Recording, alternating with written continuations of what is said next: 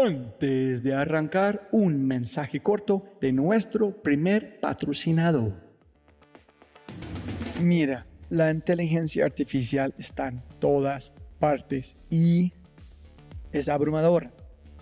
Con tantas promesas y tantas opciones es difícil escuchar la señal entre tanto ruido. Eso es exactamente por lo que estoy tan orgulloso de celebrar y compartir con ustedes Adapta. Adapta.ai. Escucha lo fácil y poderoso que es usar Adapta. Ve a adapta.ai. Crea una cuenta, ingresa la información de tu sitio web, espera unos segundos mientras la inteligencia artificial de Adapta hace su magia y chum, chum, chum, tienes contenido hecho a medida para tu empresa o startup. ¿Y qué es mejor? La inteligencia artificial de Adapta sigue produciendo contenido más inteligente mientras más lo usas. Y mejor que eso, esto es solo la punta de un enorme iceberg de lo que Dapta puede hacer. Dapta es fácilmente una de mis herramientas favoritas. Es alucinante. Y solo para los oyentes de este podcast tengo un código especial que les dará el 50% de descuento durante los primeros tres meses usando Dapta. Pruébala ahora en www.dapta.ai dapta.ai o haz clic en el link en la descripción de este podcast y aplica mi código podcast y crece tu productividad exponencialmente.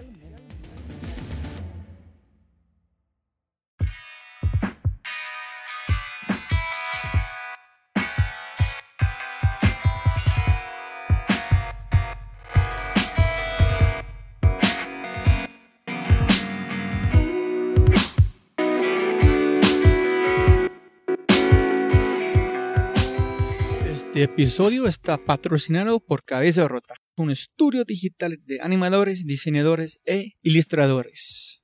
Se puede ver su trabajo en www.cabezarota.com. En sí, vas a enviar un mensaje en su página web. Habla de este podcast. Se puede recibir 20% de descuento en tu primera animación, logotipo, diseño web. www.cabezarota.com Hola a todos, otro episodio de Fry Show. Conmigo, el gringolow.co, Robbie J. Fry. Jóvenes amigos míos, yo he entrevistado a más de 30 personas este, en este podcast a este punto. Y mi invitada de esta semana es mi primer superhéroe. En la vida es demasiado importante tener superhéroes de verdad. Gente que te inspire hasta tu centro y te haga creer que todo es posible. Mi invitada, Diana Sierra, es mi nueva superhéroe. La curioso de mi superhéroe es que la encontré a través de una conversación sobre algo que no podía ser más ajeno a mí, la menstruación. Pero jóvenes amigos míos, como siempre, las mejores lecciones de la vida se pueden descubrir en los mundos inexplorados y más lejanos. Este podcast es la historia de una diseñadora para Nike y Panasonic que se convirtió en emprendedora.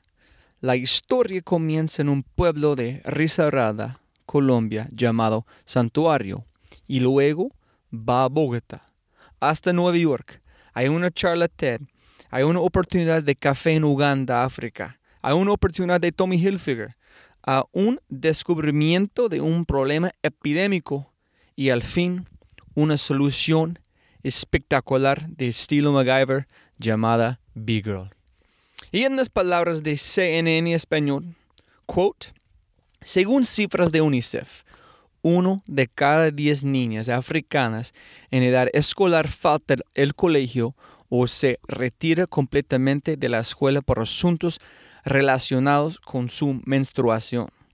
Diana Sierra, una diseñadora industrial colombiana, está dedicada a cambiar eso, para que las niñas vivan con dignidad, se eduquen más y mejor y sean más productivas. End quote.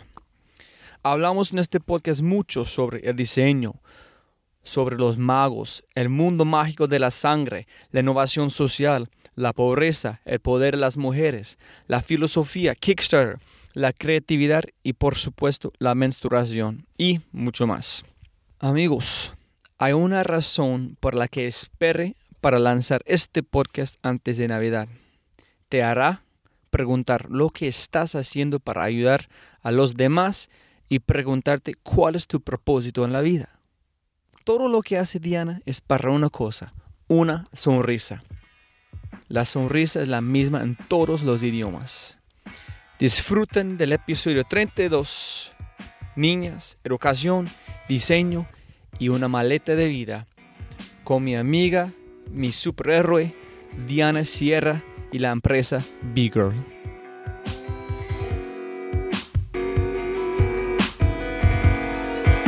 Sonido, sonido. Sonido, sonido. Perfecto. Vamos bien. Uno, dos, uno, dos. Excelente. Listo, Diana, bienvenido a The Fry Show y siempre empezamos la misma manera. Es, siempre se puede ganar más plata, pero no puede ganar más tiempo. Entonces, mil, mil gracias por su tiempo de hoy.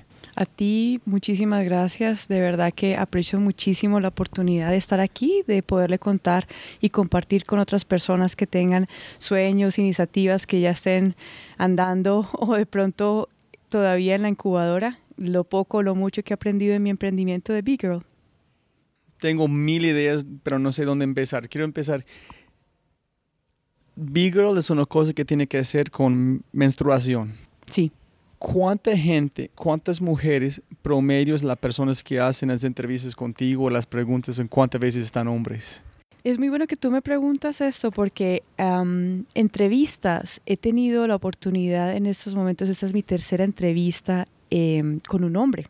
De hecho, pero lo más interesante es que a los hombres siempre les interesa más el aspecto del emprendimiento eh, y pues obviamente consecuente va el tema de la menstruación. Pero ha sido muy interesante porque en cierta forma el hecho de que Big Girl es un social enterprise, una empresa social, eh, hace como menos atemorizante el tema de la menstruación y más atractivo muchas veces para los chicos también. Yo estaba interesado en este específicamente porque una de las razones que yo empecé este podcast era yo he aprendido más, no en este podcast que yo he aprendido en cualquier libro, pero antes de este yo he aprendido más de personas de otros perfiles, en otros mundos, de, he aprendido en el mundo de emprendimiento. Entonces, la razón que yo quiero hablar contigo más, cada negocio que es exitoso es un emprendimiento de una manera u otra. Entonces, para mí es, es un tema muy común. La cosa que yo quería saber es, ¿Está bien por un hombre tratar hablar sobre menstruación? ¿Nosotros podemos ofrecer valor a este mundo? ¿Qué es el valor por un hombre entender qué estás haciendo? ¿Cómo importante es en el futuro de qué están haciendo por educación para mujeres, para hombres? Mil preguntas, pero, pero me entiendes qué quiero decir. Sí. Mira, es muy importante que esto sea una conversación que se hace con hombres. Eh, mi cofundador en Big Girl, Pablo Front, un ecuatoriano, él es, yo diría que el balance de esta fórmula. El hecho de que yo traigo la parte creativa y mi socio trae todo lo que es la parte operativa, finanzas, es, no es solamente eh, digamos, compatibilidad de, de, de, habilidades, sino de pensamientos yo creo que es muy importante entender que para ser mujer tiene que, o sea, el hecho de ser, de ser mujer y de equidad de género, tiene que haber una contraparte.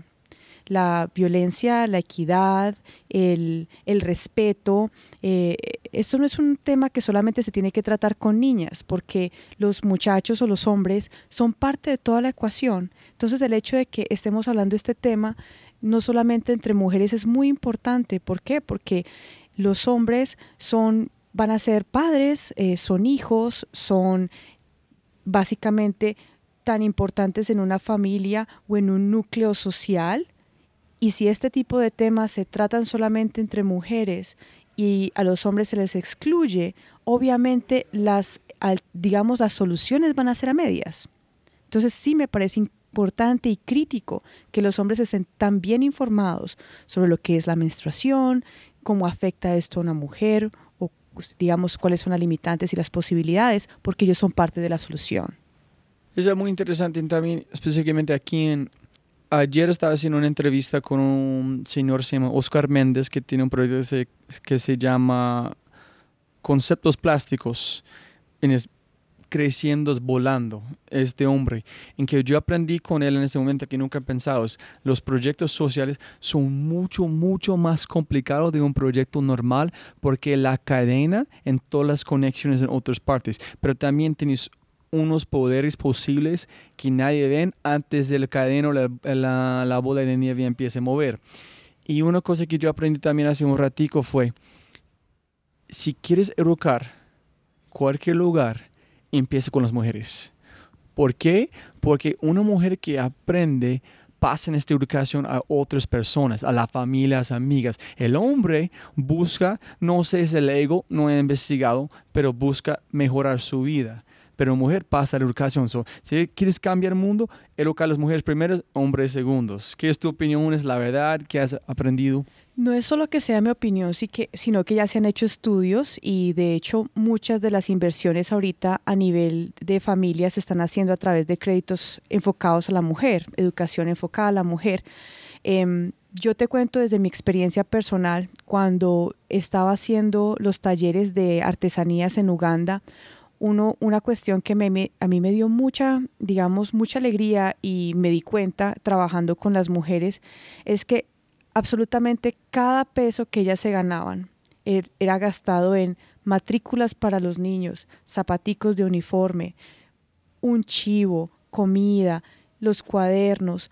Yo me daba cuenta de cómo se gastaba este dinero porque de hecho las mujeres pedían que por favor la retribución de las, de las, de las, digamos, los artefactos que estábamos haciendo no se les diera a ellas en efectivo, sino que se les guardara en la cooperativa. Y que cuando ya tenían suficientes ahorros, ellas podían sacar el dinero y directamente irse a la escuela a pagar con él. Entonces yo me di cuenta que literalmente un 90% de todos los gastos eran en pro de la familia. Entonces, Hombre, hay muchas estadísticas que las personas pueden, eh, pueden investigar y enterarse, pero por carne propia y por, porque soy testigo, sé que al menos estas 50 mujeres con las que yo estaba trabajando, ni un solo peso de ese trabajo se fue a una cerveza. yo me siento un poquito mal en este momento porque estoy pensando que a veces mi, mi esposa dice que estoy un poquito consentido en un sentido que no pienso en mis hijas a veces. Y no es que no esté pensando en ellas, es que pienso que soy hombre. Y a veces es, yo compro cosas para mí, pero tiene la razón. Yo nunca he visto a mi esposa cuando no tenemos mucha plata en el momento comprar cosas para ella. Siempre es para como la familia o comer con otras personas. Nunca es para ellas. Es muy interesante. Y para las personas escuchando, porque saltamos un poquito qué es Big Girl para aterrizarnos antes de avanzar. Bueno, Big Girl, más que ser una empresa social que hace ropa interior, Big Girl es una, digamos que es una iniciativa que busca a través del diseño y los objetos cambiar las percepciones negativas que hay sobre la menstruación y lo que es ser mujer y ser niña. Te explico un poco en contexto. En estos momentos estamos trabajando diseñando ropa interior que tiene protección menstrual. Es una especie de panty con un bolsillo en la parte inferior que tiene una capa antiderrame y una, una capa que es permeable, que juntas hacen un bolsillo que tú puedes rellenar de cualquier material absorbente. Pero mucho más que simplemente diseñar un panty o una toalla sanitaria con este mecanismo, con esta construcción, nosotros estamos pensando en todo un ecosistema de productos que se encarguen de, en cierta forma, de celebrar lo que es la menstruación, lo que es ser mujer, el conocimiento de tu ciclo, de tu cuerpo. Ahorita estamos diseñando unos relojitos manuales que te enseñan a contar los días de tu ciclo. Entonces, hay muchas maneras de apoyar a la mujer y hay muchas maneras de, en cierta forma, de, hacer em, eh, una revolución en cambiar todos estos estigmas y estos tabús. Nosotros lo hacemos a través del diseño, porque esas no son nuestras herramientas. Y todos estos, digamos, em, estos comportamientos buscamos cambiarlos con objetos que simplemente te celebren, como te decía, los panties son hermosos y el hecho de que una niña, di tú en África, eh, siempre ha sido en cierta forma o violentada o maltratada o estigmatizada por ser niña, pues en estos momentos le llegamos con un panty que es hermoso y celebra lo que ella es. Entonces, por eso es que te digo que vamos mucho más allá de simplemente eh, panties, es más como una revolución a través del diseño. voy a tratar no mover la conversación en esta dirección por, posiblemente porque soy un hardcore fan de diseño. Pienso que todo el mundo tiene que ser bien diseñado. Y teniendo en este podcast un hombre se llama Daniel Juste, un, un hombre muy brillante, tiene, está liderando Madrid, Barcelona y uh, Medellín por una empresa Semi Designer. Estamos hablando qué significa un, un éxito con un diseño digo, una sonrisa en el cliente. Si el cliente está sonriendo, no, no es importante qué significa diseño bonito, no es, este es como valor, puedes valorar el producto, es el como, pero para mí es a través de diseño, ¿no? Y me encanta que digas esto porque de hecho el nombre de nuestra empresa, Big Girl, tiene que ver con ese sentimiento, esa sonrisa. Eh, cuando nosotros estábamos recibiendo todo, digamos, como las, sugerencias o los comentarios de las niñas con las que estábamos trabajando, ellas estaban, digamos, evaluando el diseño como tal, había un formulario, un formulario que a mí me, me, me transformó la vida y este vino de Tanzania. En el, en el formulario, en la última parte decía, ¿qué es lo que más te gusta de las toallas sanitarias? En esa época ni siquiera eran panties. Y la niña llega y escribe que lo que más le gusta de estas toallitas es que alguien en alguna parte la quiere mucho, que porque hizo estas toallitas tan lindas para ella y que ella se siente orgullosa de ser niña. Ese me siento orgullosa de ser, de ser niña. I am proud to be girl. Eso lo significó todo para mí como diseñadora. Porque en estos momentos hablamos de algo que totalmente trasciende el hecho del objeto, que es cómo se siente una niña en unas condiciones difíciles, con todo el mundo a cuestas. Una niña que tiene que caminar cuatro millas para ir a la escuelita, que sufre calor, que tiene que recoger madera, que tiene que recoger agua. Es una niña que tendrá 11 añitos, 12 añitos y sin embargo tiene el peso del universo encima.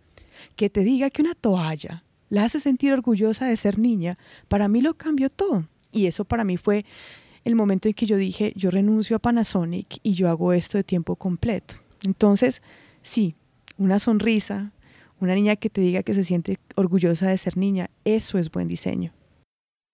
Yo tengo muchas preguntas sobre, sobre África, más en la como la comparación con Colombia, con ese sentido, en las personas no saben, la verdad, África es enorme, enorme, enorme. No toda la población es pobre, no tiene como AIDS. Es muy, personas tienen muchas concepciones como África con personas tienen de Colombia de los Estados Unidos. Es como las personas son muy equivocadas en muchos sentidos. Pero antes de este,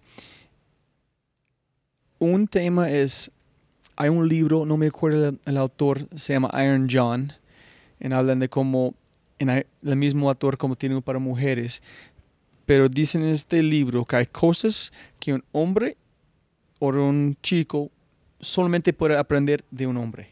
Es imposible para una mujer pasar esta información porque somos de hace miles y miles de años. igual para una mujer. Una mujer hay unas historias, unas energías que pueden pasar que solamente una madre o una abuela para pasar a otra niña. Y montando en esta idea, hasta mi punto es, para personas como mí que puede sentir energía. Yo pienso que de grupos, si tú entras en un espacio con muchas mujeres, hay una energía distinta. Sientes que es, estás entrando en un lugar que no es, tú tienes que tratar de mover cómo, cómo puede entrar. En igual para hombres. En, con dos grupos puedes sentir la energía diferente. Entonces, hasta mi punto, cuando una niña tiene su menstruación, están cambiando a una mujer porque el nombre Big Girl o todavía es celebrar yo soy una niña, en cuando yo quiero cambiar a una mujer, yo voy a cambiar porque es, mi vida, yo puedo decir, listo, estoy listo a ser una mujer, pero es una cosa, o la menstruación significa la, niña es una mujer. Mira, el cambio en sí de la menstruación, o sea, el hecho, nosotros digamos es el hecho, el hecho de que el nombre es Be Girl, de hecho que es, not be no es Be a Girl, es Be Girl, es una celebración más que todo del género. Es una celebración, bien sea del paso, es una, es una celebración de aceptar y en cierta forma celebrar lo que eres. Entonces nuestros panties de hecho pueden ser usados por personas adultas, pueden ser usados por niñas, pero hay una cuestión muy importante. Todas las mujeres siempre hemos sido niñas. Entonces nosotros hemos pasado por ese proceso y nosotras todas, o sea, una niña nunca ha sido mujer, pero una mujer siempre habrá sido una niña. Wow. Tengo que tocar este como episodio para mi esposa, porque yo siempre estaba con el juego con mis niñas, estoy un poquito brusco, pero yo pienso que como después de leer que un niño, una niña es igual hasta un punto, hace como casi 11 años, como el cuerpo en este, pero no es una niña. Entonces tengo que pensar más en este sentido, es, muy interesante. ¿Puedes decirnos qué fue la chispa, por qué fuiste a África cuando hay tanta oportunidad casi igual en muchas maneras como en La Guajira, en Chocó, que ellos tienen en África? Porque yo han hecho bastantes, una brigada La Guajira, yo conozco Colombia bastante, entender qué tipo de población, educación, ese tipo de... Pero ¿por qué fuiste a África, no aquí en Colombia? ¿En qué fue la chispa? La chispa, como la mayoría de las chispas, son accidentes Em, en el caso mío, en el caso mío, em, yo entré a la universidad a hacer una maestría en desarrollo sostenible, no porque tenía pensado irme a África o a trabajar en cualquier país en vías de desarrollo. Yo fui a hacer mi maestría porque quería aprender a hacer mejores objetos, que fueran más responsables con el ambiente y aprender todas las herramientas de, que me ayudaran a monetizar el hecho de tomar las mejores decisiones de diseño pero mi idea era seguir trabajando con Panasonic y con estas empresas con las que siempre había trabajado. La oportunidad nace cuando tuve la, tuve la suerte de ver a una, en una cátedra a Amy Smith, una profesora de MIT, hablando de, de estufas eh, eficientes y cómo una estufa eficiente le estaba cambiando la vida a millones de personas en África porque ya los niños no se estaban muriendo de neumonía y las mujeres con ceguera. A mí, yo vengo de un país en vías de desarrollo, es Colombia. Yo nací en, eh, no nací en este país, pero me crié aquí y toda la vida viví en un pueblo pequeño rural. Pero yo nunca pensé, y sí he visto pobreza, y sí, y sí había visto condiciones bien difíciles, pero jamás a los niveles que uno muchas veces desconoce, pues por su ubicación, digámoslo. Cuando a uno el nombre de pobreza le empieza a dar, digamos, una cara y pobreza significa niños que se están quemando con querosene porque no tienen la luz solar o, acceso a electricidad, niños que se mueren de neumonía porque están respirando humo del fuego abierto, cuando la pobreza significa que una niña no puede ir a la escuela porque no tiene una toalla sanitaria, yo dije, esto no es pobreza, simplemente pobreza, esto es pobreza de diseño, falta de personas con este tipo de herramientas que logren... Pobreza de diseño. que logren utilizar esos recursos para generar productos y servicios para todas las personas de la pirámide, independiente de dónde estén ubicadas. Este es muy interesante, como pobreza no sirve solito. Tiene que necesito como un modificador al error. Nunca pensar, porque está hablando con Sergio Mejía, que es el director creativo de una banda una orquesta de salsa, se llama la 33. Está hablando como la pobreza, pero mental. Y yo que estaba en, Tumaco, yo vi unos niños jugando sin zapatos en basura, más feliz que nunca. Dice, ¿por qué ellos son más felices que yo? ¿Qué está pasando acá en mi, en mi mundo? Ellos no entonces, ¿qué es pobreza? Pobreza no significa con plata, sin duda. Yo pensé que si tiene salud, comida, este, pero no.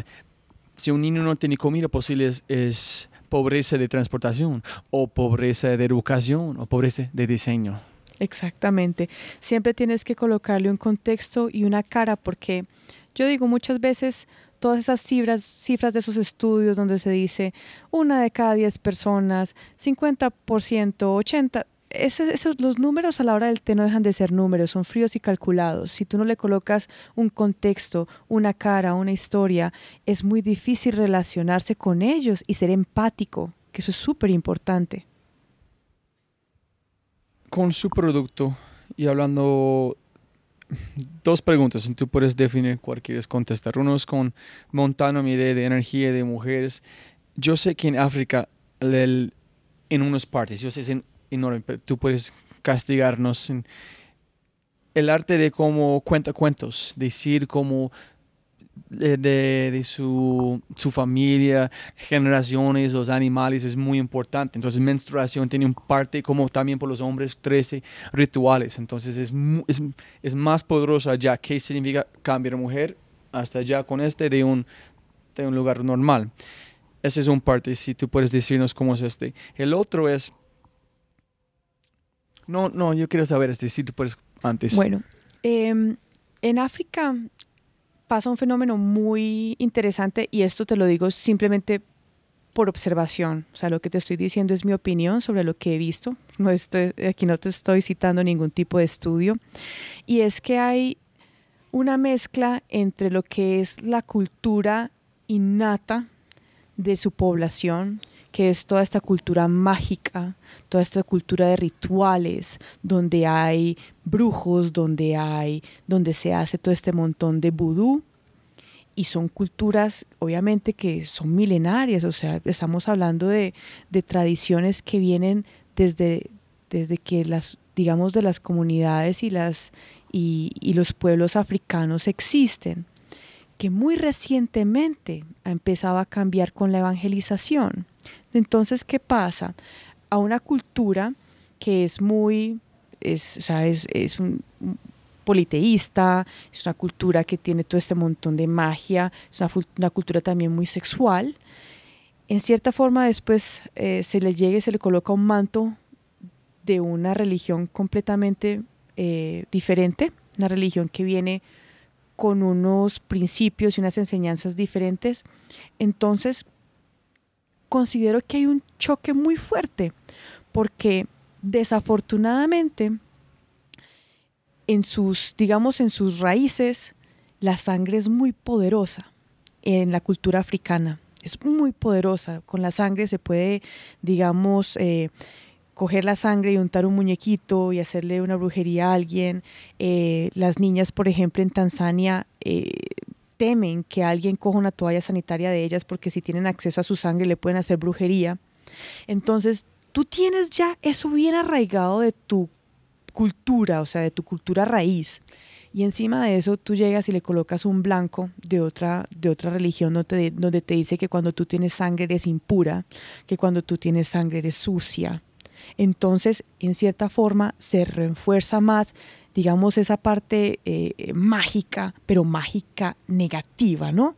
Entonces ya toda esa parte se vuelve como muy nociva, porque entonces una niña cuando tiene su periodo ya es como una especie de, maldición ambulante, ¿no? Entonces si la niña toca el ganado, el ganado se puede morir. Si la niña pasa cerca del cultivo, el cultivo se puede secar. Si la niña te toca y tú eres hombre, te puede dar pujo y te puedes morir. O sea, tú eres literalmente una maldición ambulante. Entonces, yo no sé si eso es la combinación de ambas creencias, si es una o la otra, pero pues respondiéndote a lo que, lo que tú me estabas preguntando, eh, desafortunadamente en cuestión de la menstruación, lo que se hizo aquí fue exasperar una situación ya que, se, que, era bien difícil con esta mezcla de creencias. Es impresionante para mí llegar a estos puntos para empezar a pensar en cómo que no es, no, no es en este momento que estoy entiendo, en posiblemente es la, es la, la parte que conecta en todos los lugares. No es la mujer, no es el que pasa niña a mujer, pero es sangre, punto. Es que sangre llegando a un lugar, esa es la punta que conecta en todo. Cualquier persona tiene un perspectiva, una cosa diferente con la sangre, como dijiste. La sangre y la sangre que sale de tu vagina, de tus órganos reproductores. Eso es lo que la hace tan grave. Yo siempre me he preguntado qué pasaría si nosotros menstruáramos por cualquier otra parte. ¿Qué tal si, honestamente, si la menstruación saliera de un, no sé, de un codito, de un dedito, de algo que no estuviera tan sexualizado, si sería tan dañina y tan nociva? Y es esa parte eh, que a mí muchas veces yo digo, ¿por, por, por qué? O sea, ¿por qué? ¿Por? ¿Por qué se le a una a un proceso que es tan natural y se le en cierta forma es una señal de que tú estás sana, de que estás con tu ciclo reproductivo, ¿por qué se le se le estigmatiza de tal manera? Y yo creo que tiene que ser tiene que ver mucho simplemente pues por la razón de que tus órganos sexuales están conectados con la salida de la sangre. Pero entonces, ¿por qué como la en parto no están no, no hay problema hablar de este? Sí y no, porque de hecho hay muchas culturas donde, por ejemplo, en Nepal, cuando una mujer da a luz, el hecho de que da a luz y hay sangre es tan sucia como cuando tiene su menstruación. ¿Y qué pasa? Están esos, esos como esas eh, eh, ranchitos que se hacen de barro, en estos momentos no me acuerdo bien del nombre técnico, donde a las niñas cada mes se les manda ese, a esa, eso es como eso es una gruta, o sea, y a las niñas se les manda y se les encierra ahí por cinco días mientras les, que les pasa el periodo. Lo mismo a las mujeres que acaban de tener niños. Y esa es una de las razones por las cuales hay tanta mortandad en los niños en Nepal. Porque imagínate una mujer que acaba de tener un bebé en las condiciones de salud que pueden estar metidos en una choza de barro por cinco días o por diez días, o sea, no, te, no, te, no sé bien el número de días cuando es después de un parto, pero sigue siendo es esa sangre, ¿no? Es, sigue siendo como digamos ese sinónimo de estar sucio. Y qué mal sentido estar solita, pensar todo el mundo es contra por un momento, para cada, una vez, cinco días cada como mes del resto de tu vida, estás solita. Es como en solitary confinement en un cárcel, si prisionero en tu propia familia por cualquier razón que no tienes control. Qué emoción tan, tan terrible. Tan terrible y desafortunadamente no están tan solitas, porque muchas de las violaciones pasan en esos, en esas, en esas, digamos, en esos momentos que sacan a la niña fuera de la casa. Porque es que esta choza no está al lado de la casa, está retirada de la casa. Entonces las mandan a esas chozas a que estén ahí cuatro, seis, cinco días y muchas veces los hombres aprovechan y saben que las niñas están solas y ahí es cuando pasan los, la mayoría, o sea, pasan las violaciones. Listo, montando en este, en la gran mayoría que, que has visto, ¿quién se pone este estigmatismo, este cosa negativo la, para enviar la, la niña afuera? En África, Nepal, ¿es los hombres, es las mujeres o es una cosa como un sentimiento grupal? Es, es religioso 100%. Y para los hindús, de hecho, cuando que es, digamos, mucha de la gran mayoría de las personas en Nepal son practican este tipo de religión, se es prohibido que una mujer cuando tiene su periodo vaya al templo por la misma situación que se le considera que está sucia. Desafortunadamente estas son creencias con las cuales muchas veces las personas nacen y mueren y transmiten. Entonces, eh, muchas veces este tipo de rituales son perpetuados por las mismas mamás porque ellas crecieron así, pensando que la niña está, si tú estás con tu periodo, tú estás sucia, y entonces eh, el papá muchas veces no tiene nada que ver con, ese tipo de costumbres, sino que es la mamá perpetuando este tipo de comportamiento, este tipo de rituales. Em, las raíces, las raíces, al menos en lo que yo he observado, siempre son, pues, religiosas. Cambiar un poquito en envolvernos allá es, ¿qué exactamente, tú dijiste Amy Smith, el TED Talk, ¿qué exactamente fue, qué dijo exactamente, si tú puedes como identificar en por qué África fuiste en otro lugar? Y el otro es, hablando con Oscar Méndez, él está tomando como plásticos, cambiando en ladrillos de, para construir casas para personas que no tienen casas. En la gente no quieren vivir en esta casa en principio. No quiero vivir en una casa que de basura. Es de que plástico, de cosas que yo estoy botando, de vivir. No. Gente que no tiene casa no quiere aceptar una casa. Gente que ya tiene casa construida con basura no quiere una otra casa. Él tuve que poner la cosa en su mano. Ah, eso es, wow, sí, yo quiero una casa. Entonces, esa es otra cosa que yo aprendí allá, que con cosas sociales, cada nivel, cada transacción es una parte de educación, en una manera u otra. Educación de qué está pasando, educación de ambiente, educación de qué están recibiendo, educación de la cadena de valor. Entonces, pasaste con este para las mujeres a aceptar que tú estás, que tú quieres como probar con ellas. En los hombres, como ellos mi niña o mi esposa van a usar este. ¿Qué fue este proceso de adaptación a su producto? Mira, es muy importante que, que, hablemos de esto porque eh, en el caso de Amy Smith, lo que a mí básicamente me, o sea, me iluminó y me pareció increíble fue ver a una ingeniera mecánica trabajando para tecnologías, digamos, em, para la base de la pirámide. O sea, esta es una mujer que divinamente podía haber estado trabajando en Ford, en Audi y ahí estaba haciendo estufas, ¿no? Entonces, el poderla ver a ella haciendo eso me inspiró a mí a decir, ¿sabes qué, Diana? Tú tienes todos estos, estos eh, digamos, estas, estas herramientas de diseño y te las has pasado diseñando, eh, no sé, masajeadores y objetos que muy lindos pero muy frívolos para gente que a lo mejor no los necesita. Y, eso fue lo que a mí me, digamos, me dijo, listo, esto, esto es un mejor camino, un camino más, eh, un camino más mm, inspirador, más, con más propósito. Y hablando de lo que es el diseño y hacer productos que la gente quiera, productos que la gente eh, desee, una persona de bajos recursos no tiene absolutamente nada diferente con una persona que esté en la, en la punta de la pirámide. Todo el mundo quiere cosas lindas, cosas que les llenen de dignidad, de aspiraciones. Entonces, en el caso de nosotros, para poder hacer unas toallas que las niñas quisieran usar, lo más importante es inventarlas en el proceso de diseño. Entonces, el proceso de diseño que nosotros hicimos fue muy de mucha colaboración, donde primero se hizo un prototipo y a las niñas se les permitió, digamos, interactuar con él, eh, se les permitió dar una opinión. Nuestras primeras toallas sanitarias eran negras, y nosotros pensamos que negras era un buen color porque pues sangre con eso lo, lo, camuflas.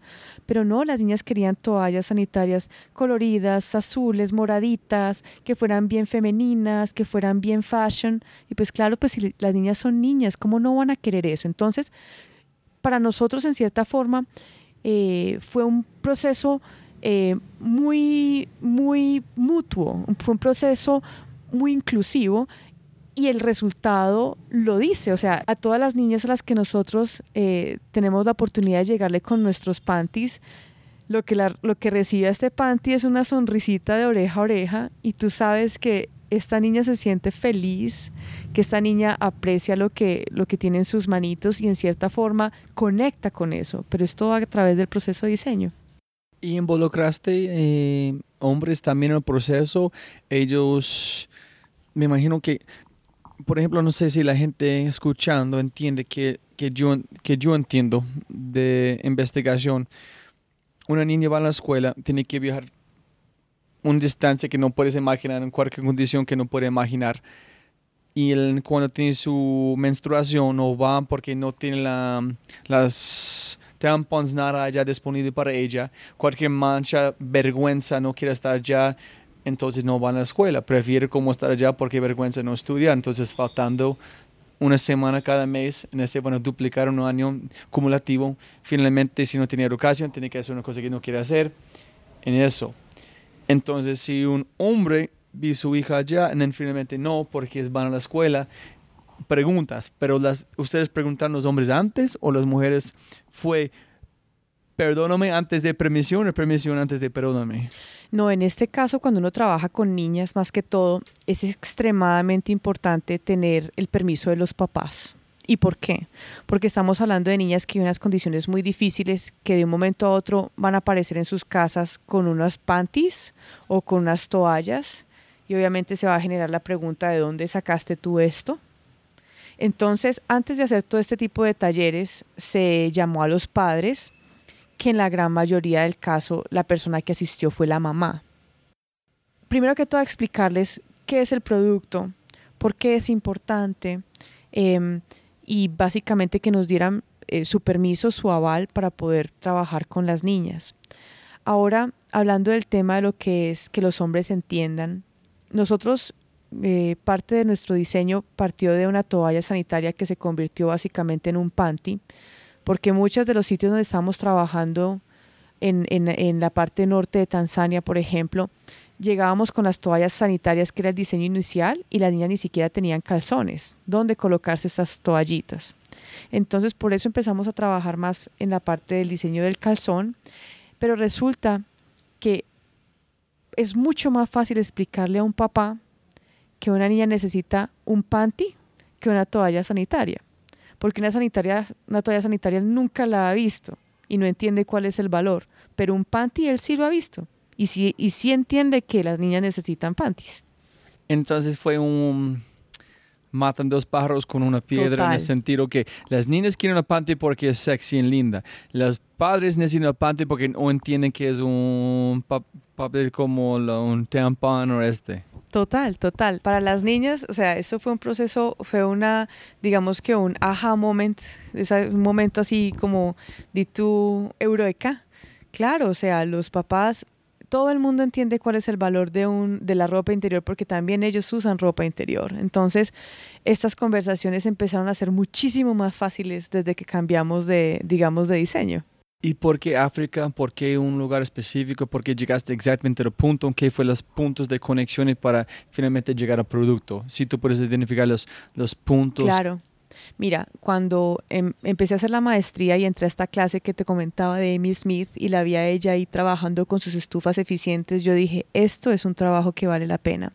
Entonces, cuando tuve la oportunidad de hacer mi práctica, eh, la práctica en la maestría, estaba la oportunidad de hacerlo con Coca-Cola o con FedEx, que esas eran las, las, maestrías que manejábamos en nuestro programa, pero también tuve la oportunidad en el mismo tablero donde estaba leyendo esas, esas prácticas, ver las prácticas de un programa que era en desarrollo y las prácticas eran con UNDP con, en, en África, en, en, diferentes sitios del África como Tanzania, Malawi, em, tenían unos también en Kenia y las prácticas sonaban tan, tan, tan, tan interesantes y yo decía, bueno, pues miremos a ver qué hay aquí.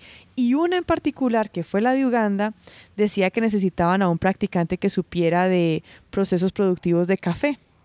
Y yo dije, esto es lo mío, porque aunque yo, porque la idea era mandar a un practicante que le ayudara a una cooperativa de cafeteros, de caficultores que eran mujeres, a cambiar de procesos productivos de café seco a café mojado y obviamente yo eso me lo sé absolutamente todo porque yo crecí en una finca cafetera, mi papá cafetero, o sea, yo desde el momento desde el semillero, la chapola, hasta plantarla, el proceso, todo, el lavado, el secado, qué es lo que se le conoce, digamos, las despulpadoras, yo eso me lo sabía, entonces hice una carta explicando el por qué yo era la persona ideal para ese proyecto y me mandaron para África para Uganda.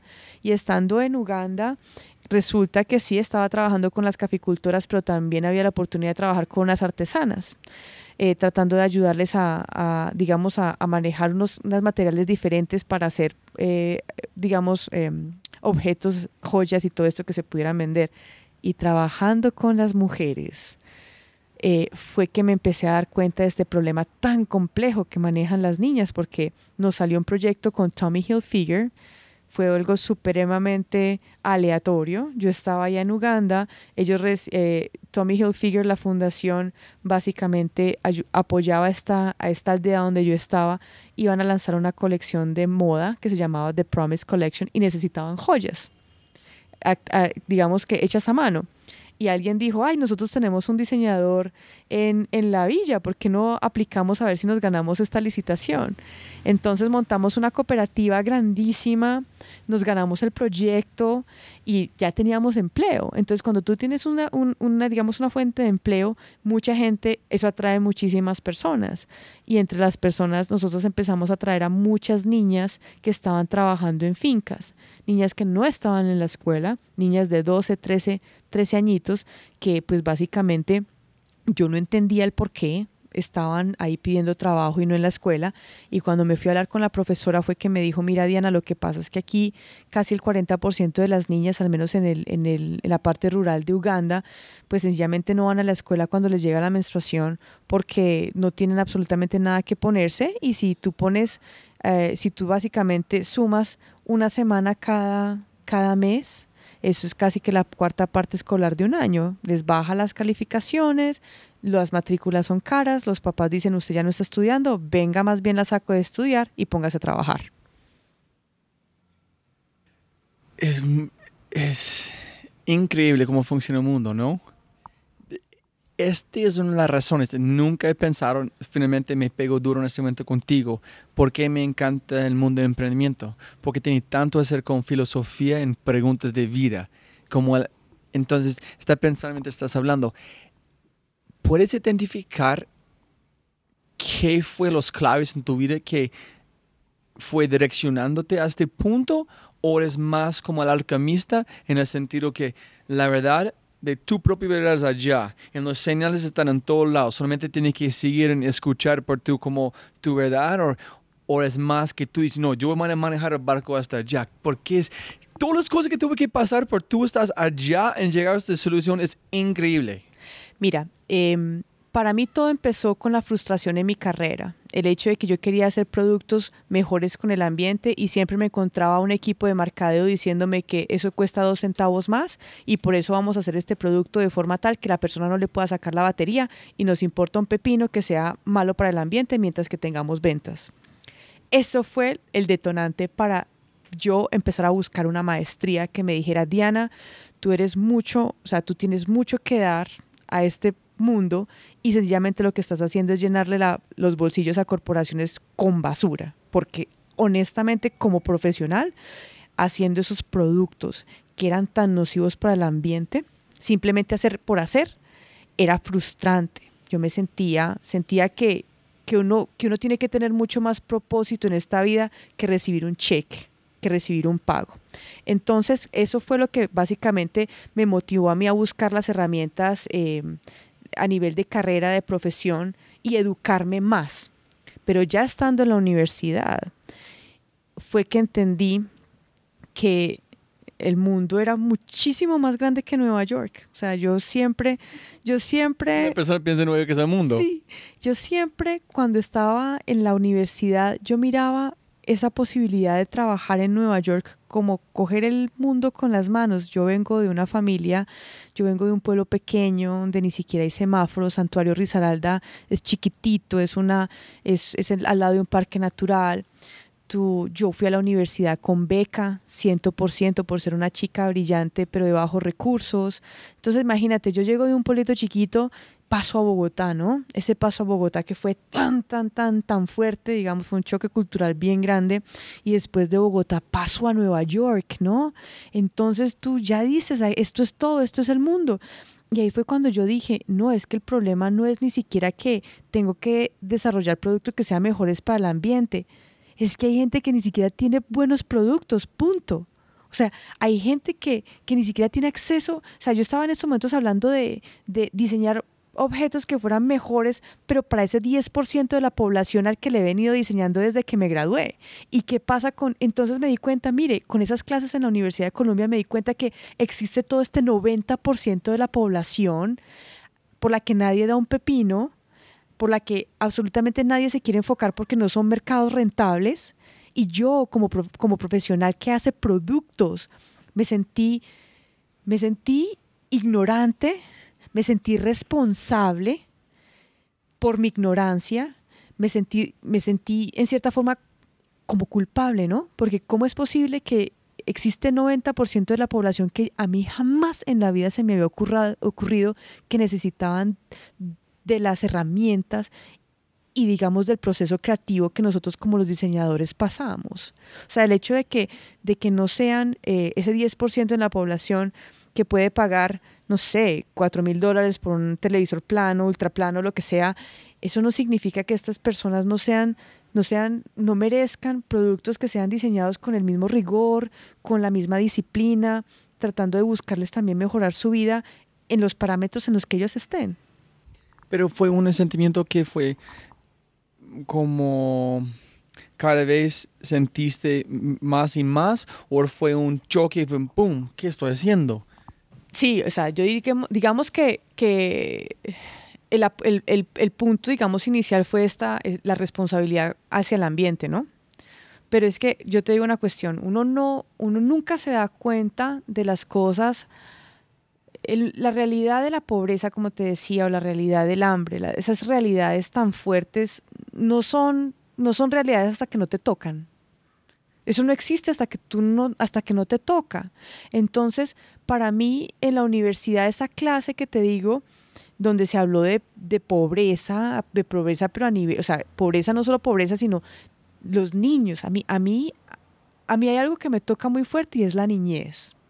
Cuando yo vi las cifras de niños que morían por neumonía, por falta de una estufa que pudiera quemar bien la madera, a mí me pareció eso un crimen. Y me parece más un crimen que esto siga siendo una, una cosa que se puede solucionar con diseño y no se ha hecho nada. ¿Por qué no se ha hecho nada? Ah, es que esta es la población, este es el 90% de la población que vive por debajo del 2.25 dólares al día. Ah, y de esa 90, 70% viven por debajo del 1.25. Nadie hace nada por ellos porque ellos no pueden comprar nada. Y tú como profesional diseñador estás supuestamente, tu compromiso es el mejorarle la vida a la gente a través del diseño de productos. Entonces, para mí fue, o sea, yo en ningún momento pensé que esa realización la iba a tener en la universidad, pero en el momento que yo me di cuenta que esa era la realidad de ese 90%, sentí vergüenza por mi ignorancia, pero esa una vergüenza que fue también como con un sentido de responsabilidad inmenso de decir, yo estoy en el lugar equivocado, ahorita tengo que ponerme sea, tengo que ponerme en el sitio, en las condiciones, en el ambiente, en el sitio donde yo pueda ver qué es lo que puede hacer un diseñador en, en estas situaciones. Y por eso fue que busqué la práctica en, en África. Hay muchos temas, estoy conectando más puntos con mis con otras conversaciones, otros podcasts. Uno que siempre me gusta hacer como una referencia es el gran toxicomano, que es un hombre que pinta la calle en Bogotá. Y él dijo una cosa, para mí siempre está pegado, y es muy similar a una cosa que dice Antonio Robbins. Dijo, hay dos tipos de colombianos. colombianos están construyendo el país o destruyendo el país. Pero la persona que ver, sabe que hay una estufa causando como neumonía en los niños y no hace nada, es igual de destruir el país hay dos tipos, tomando acción o el banco neutral no existe. Estás creciendo o muriendo, viviendo o muriendo. No hay un balance, no hay un neutral en este mundo. Entonces ese es uno que finalmente me conecté contigo. El otro es, es que cuando tienes el conocimiento, ese es el punto, tomar acción o no hacer nada. El uno, el otro es la felicidad. Este es llegan, no sé si fue tanto la vergüenza o la felicidad que tú tuviste por la vida. Entonces, no soy feliz. ¿Es más feliz o vergüenza? Para mí, para mí fue, fue en cierta forma, mira, pues como te digo, yo vengo de, una, de unas condiciones de familia muy sencillas, muy normales, o sea, nada de lujos, nada de este tipo de cosas. Y en cierta forma, como yo enfoqué y volqué mi carrera tratando de perseguir esas marcas grandes, ¿no? De decir que yo he diseñado para Nike, que yo he diseñado para Panasonic, que yo he diseñado para HP eh, y todo ese tipo de cosas. Y en cierta forma ver que sí, o sea, le he podido pegar a estas marcas tan grandes, pero que en cierta forma yo estaba tan vacía. Sí, porque yo estaba diseñando todo este montón de productos tan sexys, tan lindos, trabajando en un estudio de diseño totalmente blanco y estéril y hermoso, y, pero el, sentimiento de falta de propósito era tan grande que es una, es una combinación, ¿sabes? Es una combinación de, de, de, melancolía por el tiempo invertido en cosas que a lo mejor no le ha mejorado la vida a nadie, pero también como el sentimiento de promesa, de que tú te das cuenta que estuviste haciendo esto y no es que ese diseño sea malo para nada, pero es como la sensación de que es que yo puedo hacer más, yo puedo hacer más con lo que sé, yo puedo dar más con lo que sé. Y esa, esa sensación, esa, esa, esa, digamos como esa, ese fueguito interior que sale después de la realización, de, digamos, de la frustración, Yo creo que eso es lo que muchas veces mueve a emprendedores o personas que están en proyectos como los míos a sacar estas cosas adelante. Yo posiblemente en este momento puede ser este. Estoy siempre buscando respuestas, modificando mis definiciones del mundo, esas cosas filosóficas. Es no, para mí pega la pepa con puedo ser más. En este puede llegar una emoción de vergüenza, puede llegar a no estar feliz, puede llegar de, hacer una cosa que no estás feliz en tu vida, puede ser una cosa que han visto otra persona, pero en el momento que yo puedo ser más, ese sentido, yo puedo ser más. No con el ego, pero no estoy, hay un hueco en mi vida, no puedo identificarlo, pero yo sé que puedo llenarlo si busco, ¿no? Total. Y yo creo que ese puede ser más es muy relativo para todos. Eh, y eso va conectado a lo que es el éxito. Yo tuve una conversación muy interesante con mi esposo en una situación muy difícil de, de este emprendimiento, que fue cuando, cuando yo ya decidí hacer nuestro tiempo completo, básicamente estaba invirtiendo pues todos mis recursos en hacer los pilotos, en hacer las investigaciones, en el desarrollo. Y llegó un punto donde yo estuve tan, tan quebrada como estaba cuando estaba en la universidad. O sea, con 20 dólares en la cuenta de ahorros. y yo me acuerdo que le dije a mi esposo, eh, yo no sé si estoy haciendo las cosas bien, porque es tanto trabajo, tanto, tanto, tanto que se pone en la mesa, se pone, digamos, el dinero personal, o sea, se pone las finanzas, se pone la autoestima, se pone la credibilidad. El hecho cuando uno muchas veces le da por hacer emprendimientos cuando ya están en los 30 y punta, que tiene una carrera definida totalmente en un ambiente muy diferente, donde se es muy exitoso a lo mejor en otros ramos, y tú llegas y dejas todo por seguir esta carrera loca. Y entonces tú dices, porque este tipo de cosas no salen de la noche a la mañana y tú llegas y dices, ¿será que estoy haciendo las cosas bien? Porque en este momento estoy quebrado y pues hemos hecho mucho trabajo, pero a lo mejor no se ha avanzado tanto. Y mi esposo me dijo algo muy interesante que me dijo, Diana, todo depende de la, de la regla con la que te estés midiendo. Si tú te estás midiendo con la regla financiera, obviamente estás haciendo las cosas mal, porque tú estás en estos momentos en una situación, digamos, muy apretada, donde te gastaste todo lo que tenías. Pero si tú te estás midiendo con la regla de lo que es, digamos, la satisfacción personal y, y esa, esa regla es la que tú dices, estoy haciendo lo correcto, tú estás súper bien, porque todo lo que has hecho ha sido en pro de lograr un sueño y una visión que no importa que la cuenta esté vacía, pero tú estás enfocada en lo tuyo y has logrado metas y tienes goles, o sea que si esa es la regla que tú quieres usar, estás siendo muy exitosa. Y me pareció algo muy lindo. Esa es una pregunta que siempre pregunto, porque las cosas que mi propósito de este podcast mucho para mí particularmente es aprender lo que no enseñan los libros. hay como una frase que me encanta de, ay, ¿qué es su apellido? Susie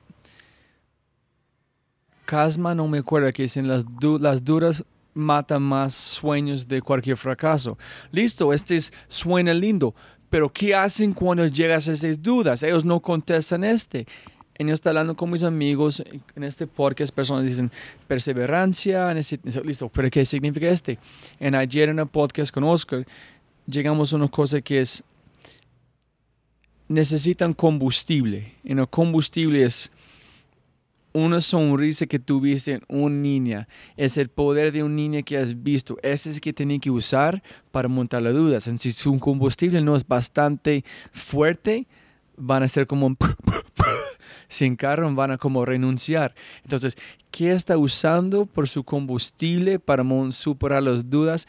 Es demasiado importante y muy complicado, pero ese es que necesita el combustible emocional que la gente muchas veces no lo, no lo no lo pone en la mesa y yo creo que es el más importante en este tipo de emprendimientos. Eh, ese combustible diría yo que viene mucho de la familia, de la gente que, quiere verte triunfar, no muchas veces a las, las personas que hacemos este tipo de emprendimiento se nos aprueba en la casa, porque pues se nos, se nos tilda que somos o irresponsables por dejar una carrera y seguir una cuestión totalmente diferente, pero hay muchas personas que sí te quieren ver salir adelante, ¿no? Pero hay una cuestión muy importante, y aprovecho aquí el podcast, y es con quién te alineas o con quién haces una sociedad para sacar esto adelante.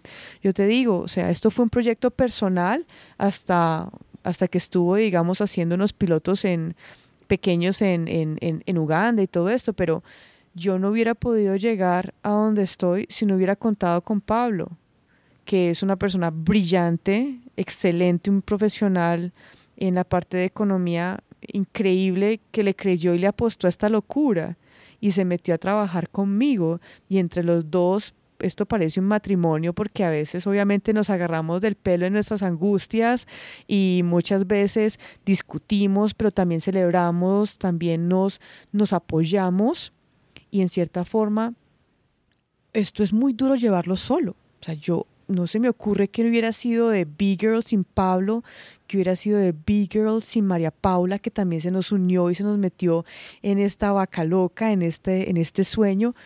Es la gente, es la gente la que hace que este tipo de cosas pasen.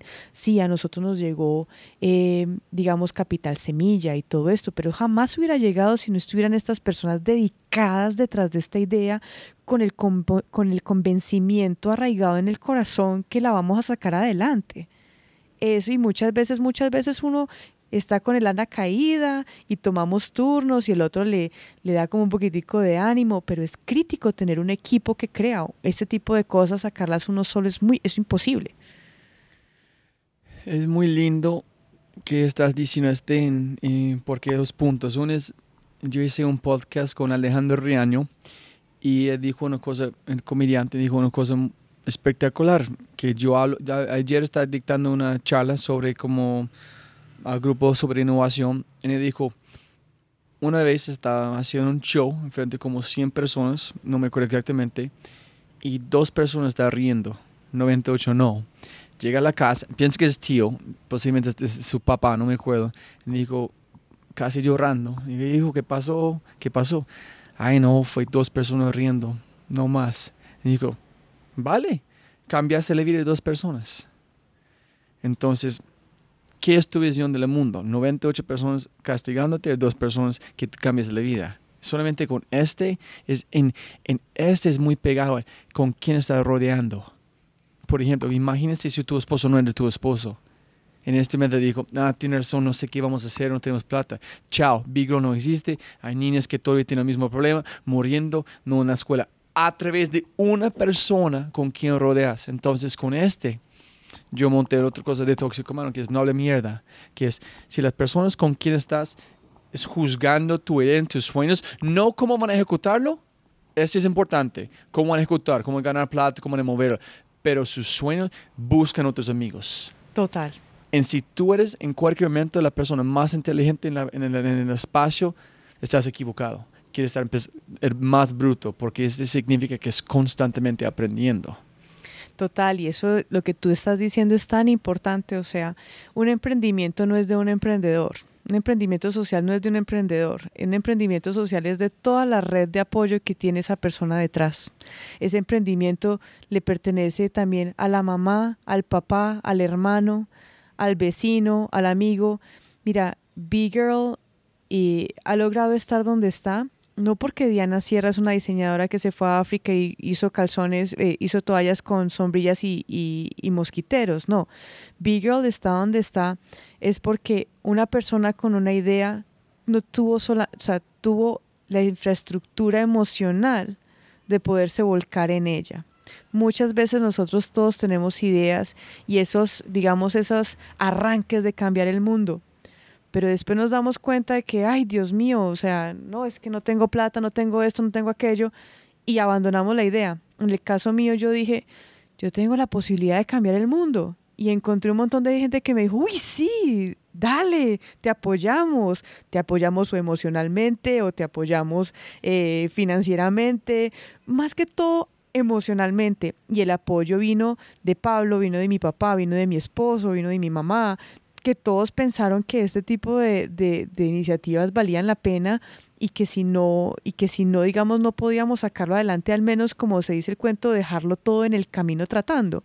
Entonces esto no es un emprendimiento de Diana Sierra para nada. Esto es un emprendimiento de toda la, la red de apoyo que está detrás mía como individuo. Y ese es este fue, me gustaría decir cómo tomar crédito por este, pero no puedo, casualmente me ocurrió en ese momento, que es la razón que este podcast está moviendo este sentido es porque mi combustible es ustedes. Entonces yo soy dependiente usar otras personas moverlo. Entonces yo no puedo hacerlo solito. Entonces no de propósito, este podcast es las 30 personas con quien he hablado. Entonces, gracias a la cómo la cómo funciona este este proceso, estoy palancando con la energía, en la motivación o conversaciones con otras personas. Nadie pasa solito, nada. No, y yo te digo, por ejemplo, en el caso con Big Girl, Santuario es un pueblo chiquitito, es un pueblo pequeño, pero Santuario se ha gozado este proceso de Big Girl como si fuera todo Santuario detrás de Big Girl, porque pues, o sea, hemos tenido la oportunidad de de, de compartir este trabajo con otras personas y hemos salido en las noticias y pues parte de mi historia es de donde yo soy, ¿no? Entonces, mira, eso es tan lindo y yo me siento tan honrada. Diario que los veo a, a mis colegas, a mis vecinos, a la, la página de Facebook de, del, de, de, Santuario con Proyección, que es una, mano de muchachos jóvenes celebrando todo lo que pasa con Beagle, porque pues... ¿En serio? Sí, claro. Entonces, la, el última, la última entrevista que tuvimos, digamos que tuvimos un programa en Los Informantes, donde nos hizo un programa sobre Beagle y tuvimos una entrevista en CNN, pues resulta que Diana estaba en todas las pantallas de todos los cafés, de todas las discotecas, de todos los sitios públicos de santuario. Estaban transmitiendo simultáneamente la entrevista y todo. ¿En serio? Sí, en serio. Yo tengo hasta fotos. Entonces tú dices, ¿cómo no nos va a ir bien con toda esta energía de todas estas personas detrás de, estos, detrás de estas ideas? Además que ellos sienten y con toda razón que les pertenece porque sí, o sea, esto les pertenece. Yo te digo, Big Girl no soy yo, es de toda la red de apoyo que hay detrás de la idea, de la, de la visión, ¿me entiendes?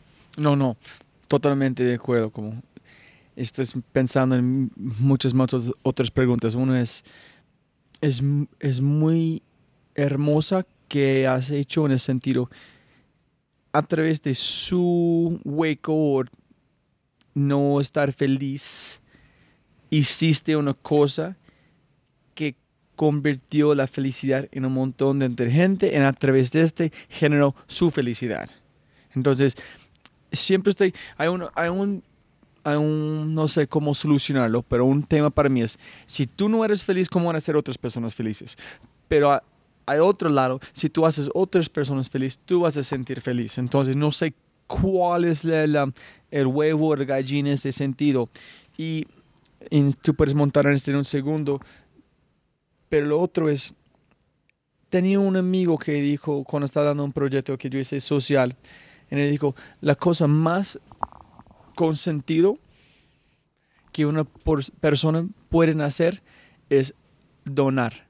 Es la cosa más con sentido que se puede hacer si tú regalas una cosa a otra persona, si tú ayudas con Vigro, es la más consentido en el sentido porque tú sabes, van a recibir esta droga de adrenalina y de emoción para ver la cara de otra persona que, a través de sus acciones. Entonces, ¿qué es tu opinión de esos dos temas? Mira, yo creo que, pues, eh, sin sonar muy mística, yo creo que la vida es energía y que tú pones cosas, cosas buenas y cosas buenas te llegan, ¿no?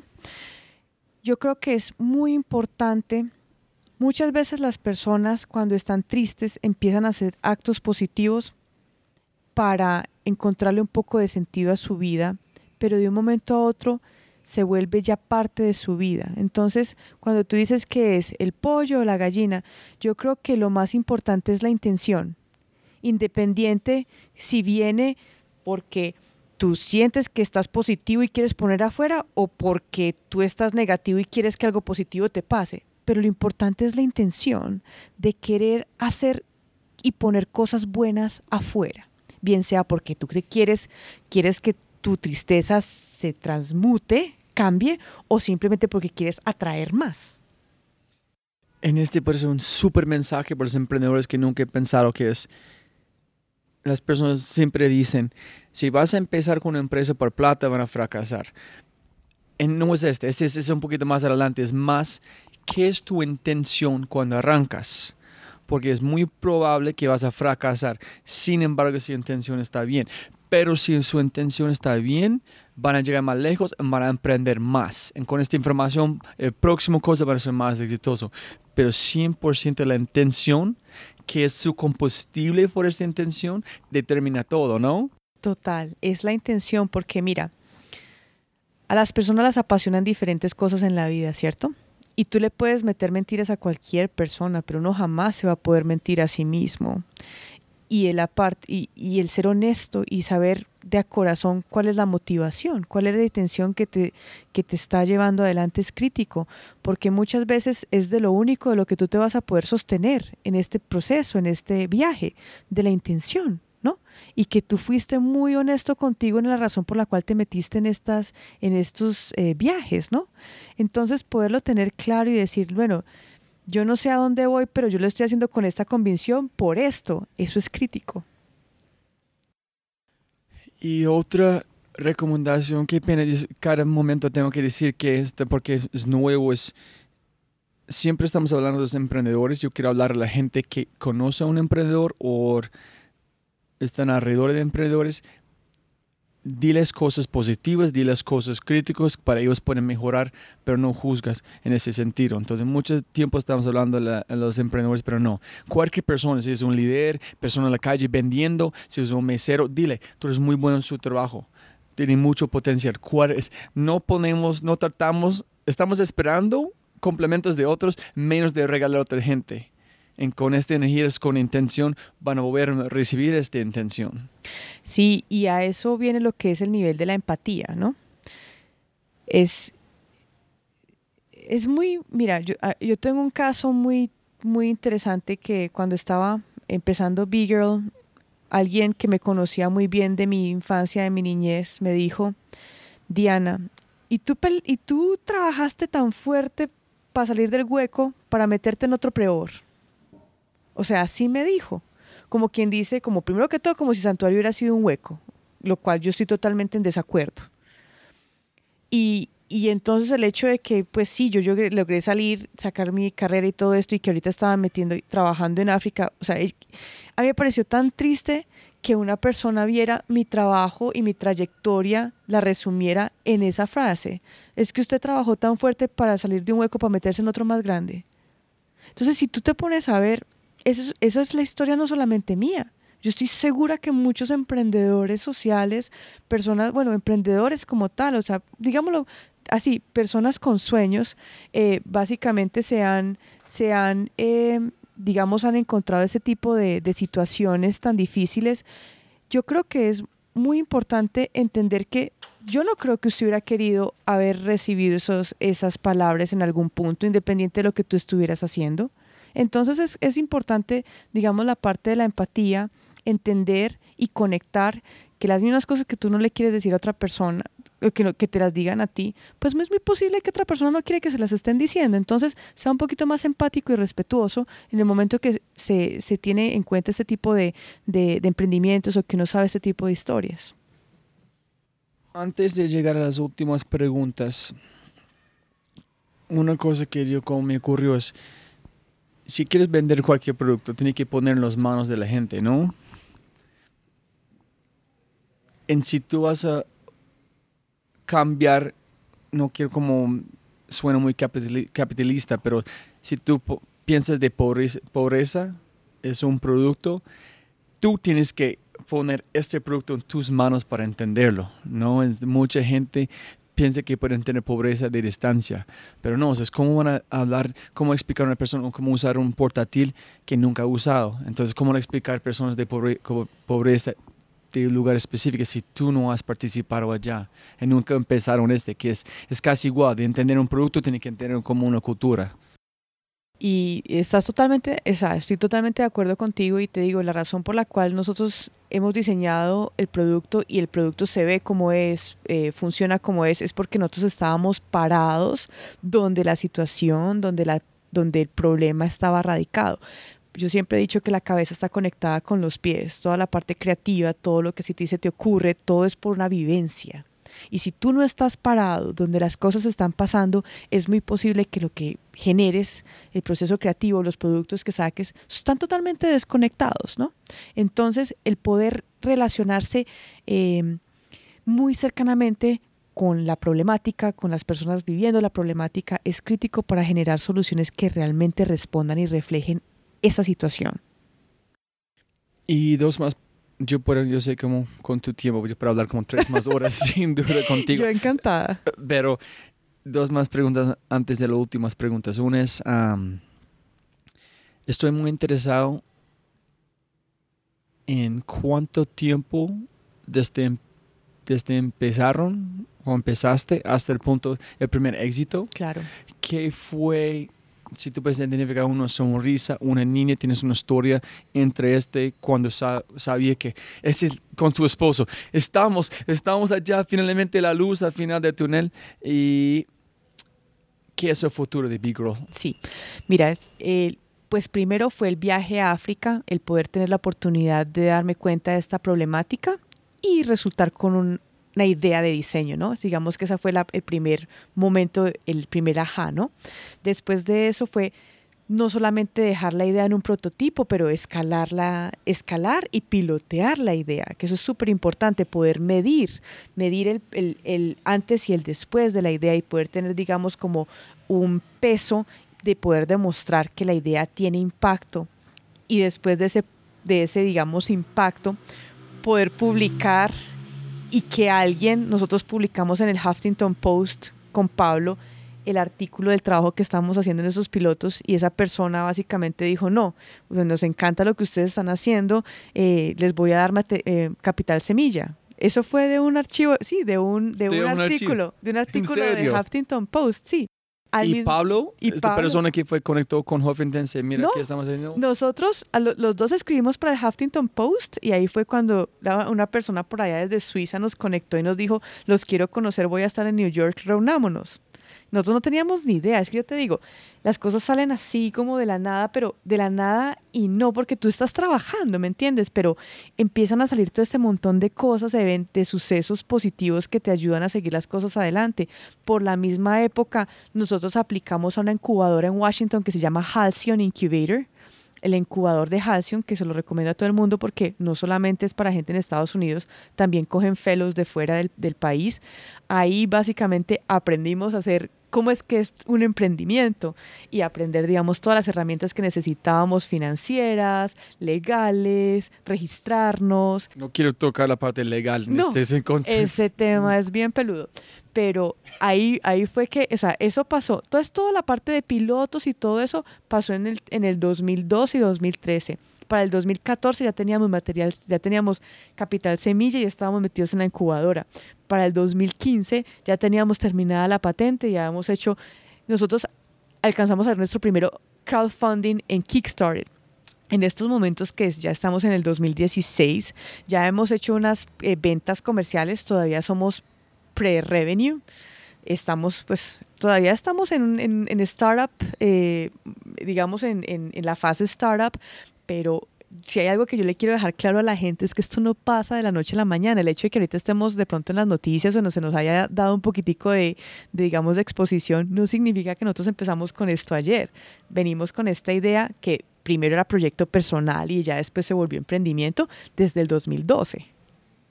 Eso toma tiempo, toma mucho tiempo. No, ese para mí siempre es importante mostrar a la gente porque 100% de la gente con quien está hablando, si es músico, si es emprendedor, siempre, siempre hay 5, 6, 12 años atrás.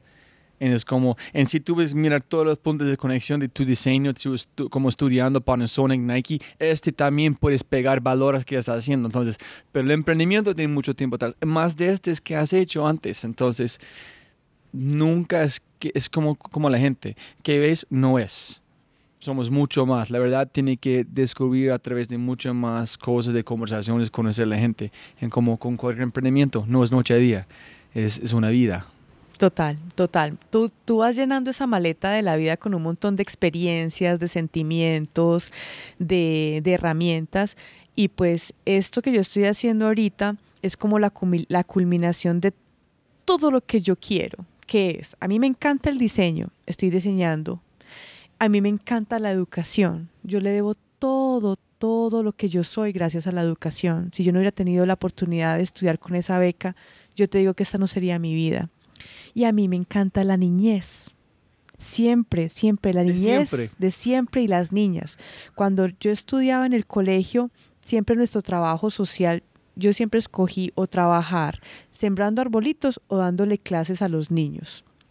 Cuando estuve en los Andes, que teníamos que hacer trabajo social, yo escogí trabajar con los niños de preescolar. A mí siempre me han gustado los niños, entonces en estos momentos tengo mezclado lo que a mí más me gusta de la vida, las niñas, la educación y el diseño. O sea que yo básicamente me he hecho mi trabajo ideal. Espectacular. Y una, tienes un punto, un momento clave cuando viste una sonrisa o como, no sé, que fue una razón atrás, como una palmada en su espalda diciendo, súper, está haciendo bien un momento como este? Sí, yo creo que esa, esa palmada definitivamente salió de ese, de ese cuestionario que te comentaba en Tanzania, que esa niña decía que es I am proud to be girl, que yo estoy orgullosa de ser niña. Yo he tenido muchísimos momentos donde nos hemos ganado premios de diseño por un reloj de Nike o por unas gafas o por una refrigeradora pero yo jamás he sentido una dicha tan grande como el premio que me dio esta niña al decirme que ella estaba orgullosa de ser niña gracias a una toallita sanitaria que yo había diseñado. Wow. Es impresionante, ¿no? Para pensar cuando estás en Nike, en este lugar, que una persona dice, oye, Diana, ¿sabes que en un día en el futuro vas a recibir la satisfacción más grande de tu vida, en su corazón, tu alma, en tu vida, en la historia de tu, de tu vida por una cosa de menstruación. no, nunca. O sea, yo jamás pensé que yo iba eh, básicamente a cambiar de diseñar laptops por panties. A mí nunca se me ocurrió eso, pero aquí estamos y es un momento muy interesante eh, a nivel personal y también profesional. No, es más de interesante. no hay palabras por ese tipo de cosa. Entonces, las últimas preguntas. Número uno, ¿qué es para vos creatividad? ¿En qué es tu proceso creativo? Para mí creatividad es, el proceso creativo es permitirse soñar sin perjuicios. Es el poder decir, bueno, o sea, independiente de lo que tú quieras idearte pero es dar, es permitirse, es darse el permiso de, de botar globitos sin, sin juzgarse, porque muchas veces los, las personas más críticas somos nosotros mismos. Para mí eso es creatividad. Es muy bueno. ¿Y tú tienes hábitos o cosas que tú haces todos los días para, como su, para trabajar, para construir? Para mí la base de todo proceso creativo, digamos, o diga, más que de proceso creativo, pero la parte de innovación es escuchar. No importa qué es lo que yo me siente a diseñar o a hacer, siempre está el proceso de escuchar, de entender cuál es la problemática, no solamente desde mi perspectiva, pero desde la perspectiva del usuario, de la perspectiva del mercado, y hablar y tratar de entender, porque muchas veces cuando estamos en el proceso creativo nos enfrascamos mucho en lo que nosotros pensamos que debe ser. Y, echamos un montón de, tiempo y escape, pero de una forma muy, digamos, em, aislada. Para mí lo importante importante y lo más crítico es poder hacer digamos, una especie de, foro, no solamente personal, pero con todas las personas involucradas en el servicio, en el producto, para hacer una, digamos, una solución que sea mucho más aterrizada. Y la otra cuestión que yo soy, yo me identifico, es la recursividad. Yo te digo que, que mi, uno de mis personajes, si no por decir que el, el más querido de mi infancia era MacGyver. MacGyver Y yo aplico MacGyver Philosophy en todo lo que yo hago. La recursividad, cómo hago lo, lo máximo con lo mínimo, cómo cojo esto y lo transformo en esto.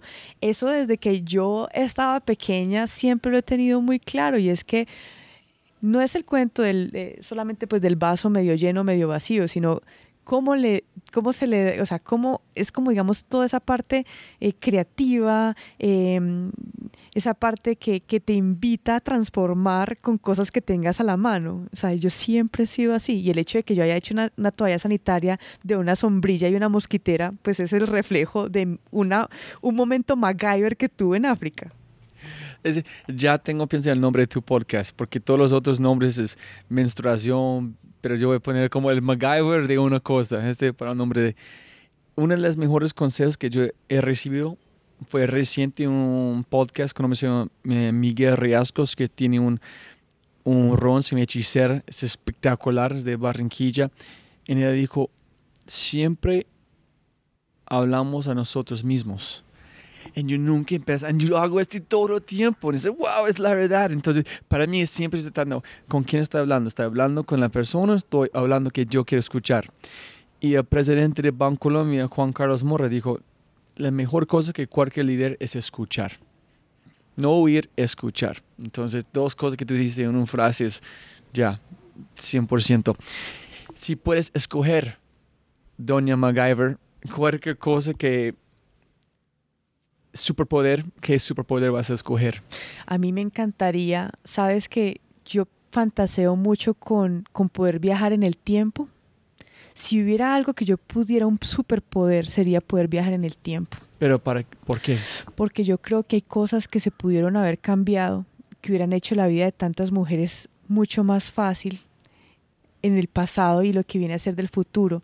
Yo a veces me pongo a pensar qué hubiera sido de la civilización, qué hubiera sido de nosotras si, si en vez de ser, digamos, un, un mundo tan sesgado por la visión masculina, tuviéramos más de la feminidad, ¿no? ¿Qué sería donde en vez de tener tantos presidentes tuviéramos presidentas?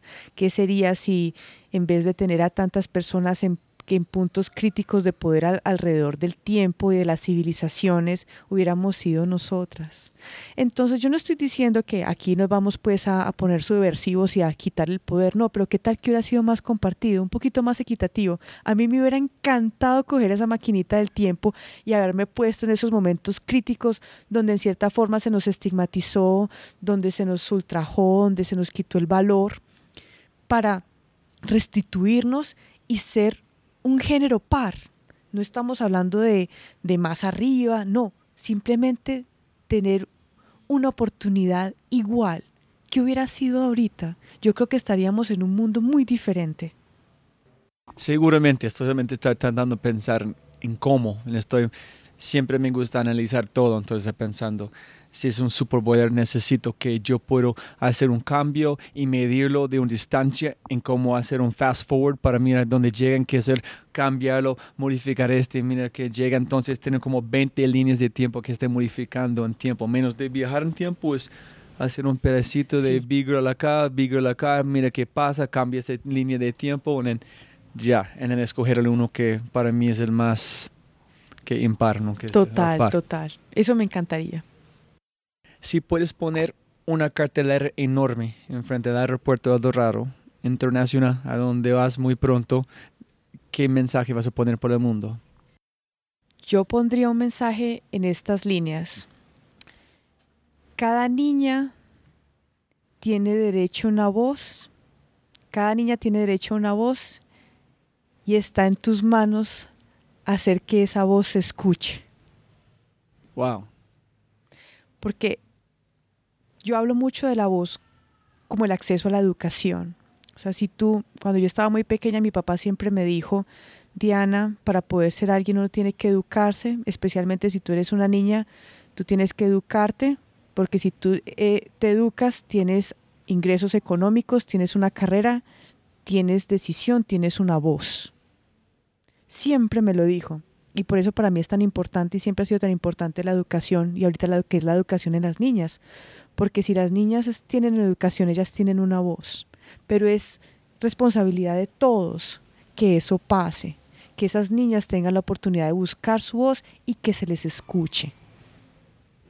Pero primero necesita la voz, ¿no? Sí. Y todas tienen derecho a tenerla. Todos. El mejor consejo y el peor consejo. Pero también el consejo no tiene que ser, por ejemplo, con Amy Smith, no está hablando directamente a vos, pero fue un consejo que cambió tu vida. Entonces, el mejor consejo y peor directamente o indirectamente. Mira, el mejor consejo que yo he recibido en mi vida fue de mi papá. Y fue cuando me gané la beca en los Andes. Porque imagínate uno de pueblo y todo eso, de pronto irse por una ciudad grande puede ser muy apabullante, ¿no? Y yo sé que esto, pues, eh, esto es, no es nada, o sea, aquí no te estoy diciendo el, acertijo de una esfinge ni nada de ese tipo de cosas, pero mi papá lo que me dijo es, no hay peor mandado que el que no se hace. Y me dijo, Diana, váyase para Bogotá e intente sacar esa carrera, que no hay peor cosa que lo que no se hace. Sí, sí, o sea, y yo es que yo tenía tanto miedo al fracaso, yo tenía tanto miedo de llegar a esta ciudad, a no adaptarme, a no, a no poder hacer lo que él me dijo, Diana, hágale que usted tiene todo lo que se necesita y no hay peor mandado que el que no se hace, no hay peor emprendimiento que el que no se hace, no hay peor iniciativa que la que no se hace. Y fue como, en cierta forma, permitirme a mí eh, el chance de pronto fracasar, pero hacerlo de una forma positiva, que a Dios gracias a mí me fue muy bien, pero eso, ese, es, esa, esa realización que uno diga, bueno, pues no importa, el, el, asunto es poder arrancar, ¿no? Yo siempre he utilizado eso en mi vida y en cada emprendimiento, en cada idea, en cada decisión. Pues yo decía, bueno, pues no hay peor cosa que la que no se hace y del piso no se pasa. Eso lo tengo claro, del piso no se pasa. Entre más duro cae uno, más duro rebota. Ustedes saben como mis cosas y eso es de muy de mi papá. Y eso siempre, digamos que con esas tres cositas yo siempre me voy. No hay peor mandado que el que no se hace. Del piso no pasa y entre más duro cae uno, más, más, como con más ganas rebota. Y sabes que hablando de educación en todas esas cosas, es la educación llega en muchas formas. Imagínese, de un barrio pequeño aquí en Colombia, recibiste en casi como 10 frases la mejor educación que cualquier persona puede recibir en cualquier parte del mundo. Entonces la educación, que es la educación tan importante, para mí siempre estoy esperando, pero no me gusta como la universidad, fue clase que me gustó, pero no sé si voy a hacerlo, pero la educación llega en muchas formas, es como tú recibes, en qué haces con esta información, en cómo busca la información. Y me encanta que digas eso porque el, las cosas valiosas de la vida vienen empacadas de muchas maneras y las personas que lo marcan uno en la vida no tienen que ser básicamente las más condecoradas, ¿no? El, es muy importante eh, el, entender que se aprende de todo el mundo, a, a nivel, a cualquier estrato económico, en cualquier situación, todo el mundo tiene algo que enseñar. Y nosotros tenemos que, en cierta forma, estar dispuestos a ver eso, te digo yo, a nivel de mi trabajo y de mi, de mi vida personal, yo he aprendido tanto, o sea, lo he hecho, es tan valioso lo que he aprendido de mis clases magistrales en Colombia o en los Andes, como lo he hecho de las mujeres con las que estuve trabajando haciendo joyería en Uganda. Tan, tan valioso es lo que una señora, de pronto sin ni siquiera educación primaria, me puede enseñar a mí como lo es un profesional con doctorados y todas las condecoraciones que tengas. Entonces es uno saber que el conocimiento viene de cualquier manera y que las cosas más importantes y más fundamentales vienen empacadas muchas veces de las formas más humildes. Es la verdad. y montando en este, el peor consejo, porque no sé, yo tenía muchas clases terribles en la universidad, donde yo pagué un montón de plata, todavía estoy pagando por este, pero también yo estoy apreciando otras maneras de aprender a través de este, no van a pasar si no pasaste por eso. Entonces, posiblemente mi peor consejo fue unas muchas clases que yo tomé para apreciar otras cosas. Entonces, no sé para vos qué es, si tienes un peor consejo. Para mí, lo peor que yo he escuchado, digamos, el peor consejo que diríamos es yo cuando le dije a una persona que yo quería estudiar diseño industrial y me acuerdo que muy en la primera clase eh, de diseño, me, lo primero que me dijeron, ah, ¿y usted para qué estudia eso si eso no da plata? Escoja otra vaina que realmente dé plata, porque si no usted definitivamente no va para ninguna parte. Eso fue lo más espantoso o consejo, digamos, diría yo, o comentario, porque a la hora del té yo nunca lo seguí pero cuando fue eso, cuando yo dije que quería estudiar diseño y me dijeron que era que, que yo, o sea, que, que, que, era lo que yo iba a hacer, que yo con eso no iba a hacer plata. pero bueno, yo estoy muy contenta de que yo nunca lo seguí porque yo, honestamente, como diseñadora soy muy feliz. Y ese es un súper punto para montar la casi la última pregunta, que es qué es éxito para vos, sin quién es exitoso o exitosa, porque en mi conversación con Julio Correal llegamos a una definición de éxito que es peleando por las cosas con un machete que no tiene un valor. En este sonrisa, esta frase niña, no tiene precio. No puedes poner en valor en este. Eh, pero este tiene que pelear con toda su sangre para lograr esas cosas, pero no tiene valor. Entonces para mí fue éxito. Desde tu muchacho, haga una cosa que tiene, va a ganar plata, pero las cosas que tienen valor no tienen valor, lo más grande. Entonces, ¿qué para vos es éxito? Yo creo que para mí el éxito es en cierta forma sentirse orgulloso con lo que se ha hecho. Independiente de que si uno se haya puesto la tarea de escalar una montaña o de meterse en un emprendimiento, pero que uno sea, no esté orgulloso, y no orgulloso para todo el mundo, uno con uno mismo a puerta cerrada, y que uno diga con sensatez, yo estoy orgulloso de lo que yo hice, independiente si fracasó económicamente o no, pero que uno sienta que en donde uno metió el tiempo valió la pena y que uno sienta esa satisfacción personal de que lo dio todo, de que lo puso todo y que uno puede decir con orgullo, yo le metí la ficha a esto y cualquiera que haya sido la digamos, el resultado es algo de lo que yo puedo estar aquí parado con orgullo y decirlo, sí, yo lo hice. Para mí eso es éxito. Allá posiblemente yo entendí qué es la diferencia entre cómo ser satisfecho y orgulloso. Satisfecho es como si yo hice un trabajo súper para dormir en la noche, pero orgulloso es cualquier persona va a juzgarlo, yo voy a parar arriba de allá en defenderlo con todo. Esa es la diferencia. Sí, esa es la diferencia. Sí, yo lo hice, independiente de cuál haya sido el resultado. Satis, como satisfechos, trabajo espectacular, no puede mejorar, orgullosos, cualquier persona van a tratar como atacar esa idea, voy a defenderlo con todo, con mi corazón, porque yo sé que la sangre está allá. Total. la, intención la intención fue 100% claro. Total. Y la última cosita es, ¿quién es? Oh, no, exitoso o exitoso para vos. Mira. Em, Latino o latina, si puedes. Sí, claro. Mira, el, el éxito, pues como te digo, lo que te decía es algo de sentirse orgulloso. Hay muchas personas que han hecho, eh, digamos, tareas y que se han metido a básicamente con, con hacer cosas que jamás, o sea, nadie se imaginaba que podrían lograrse, ¿no? A nivel de Colombia, yo sé que lo que te voy a decir de pronto suena un poquito eh, superficial, pero yo considero que una persona súper exitosa de nuestro país es Carlos Vives.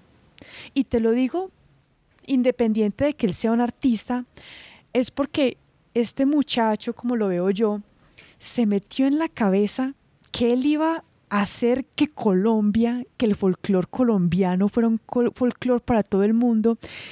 Y se metió en de pronto, o sea, esto lo estoy pensando yo, yo nunca he hablado con él, pero yo en todo lo que él hace, yo lo veo como con su misión tan clara que es sacar la cara positiva de Colombia, que a nosotros los colombianos se nos trate con respeto, que se nos mire con cariño, que somos gente alegre, que somos gente buena a través de su música, de él como persona, eh, su sonrisa, lo, lo cálido que es. O sea, para mí, para mí Carlos Vives en cierta forma refleja como todo lo bueno y lo positivo de lo que puede ser un colombiano. Como te digo, yo no lo conozco a nivel personal, pero desde aquí, desde donde yo lo veo, a mí me parece que el éxito que él tiene es de los éxitos más lindos, aparte de todo porque es que se irradia y contagia y, y es una persona a la que yo admiro inmensamente.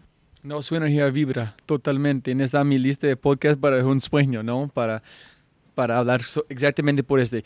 Cualquier persona, no, no me importa qué han hecho, es necesario una conexión que es diferente que el obvio, ¿no? Entonces, mi conexión contigo por ese podcast fue qué es el mundo de un hombre para hablar de menstruación, en si puede hacerlo, en cómo es, en significa en innovación. Este fue mi conexión. ¿Cómo es? Necesito entender este.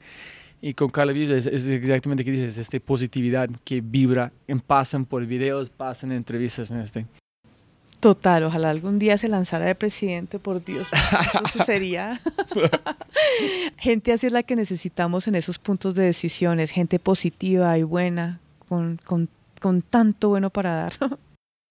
y Diana, ¿tienes un consejo o una cosa que olvidamos de hablar antes de mm, vuelves a los Estados Unidos? ¿Tiene una cosa que quieres dejar para las personas escuchando? Mira, yo no quiero sonar mucho de cajón, pero esta vida es solamente una.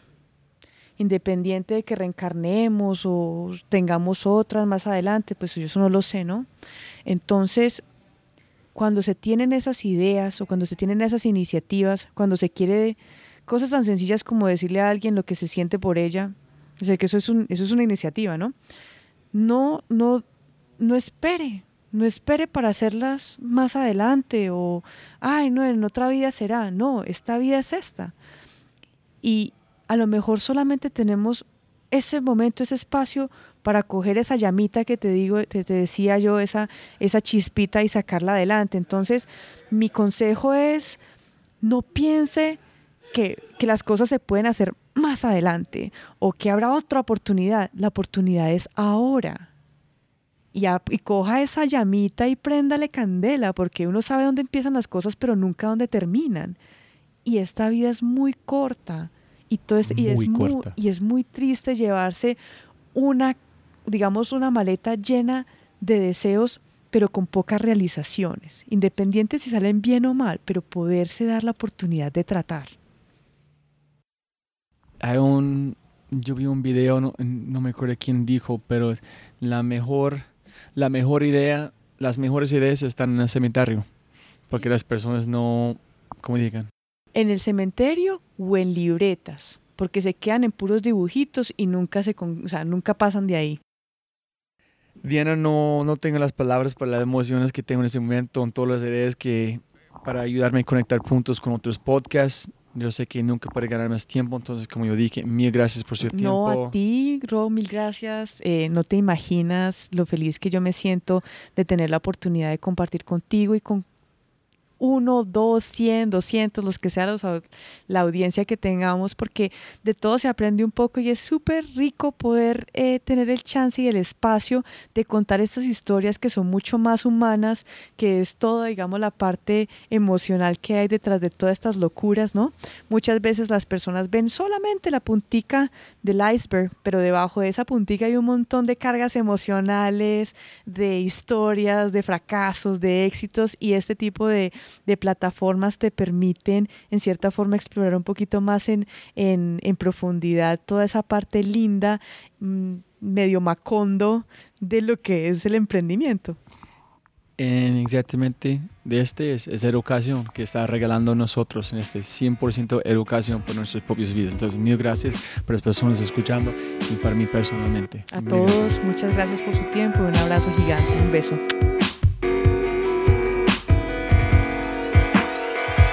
Este episodio está patrocinado por Cabeza Rota, un estudio digital de animadores, diseñadores e ilustradores. Se puede ver su trabajo en www.cabezarota.com. En sí, vas a enviar un mensaje en su página web. Habla de este podcast. Se puede recibir 20% de descuento en tu primera animación, logotipo, diseño web. www.cabezarota.com.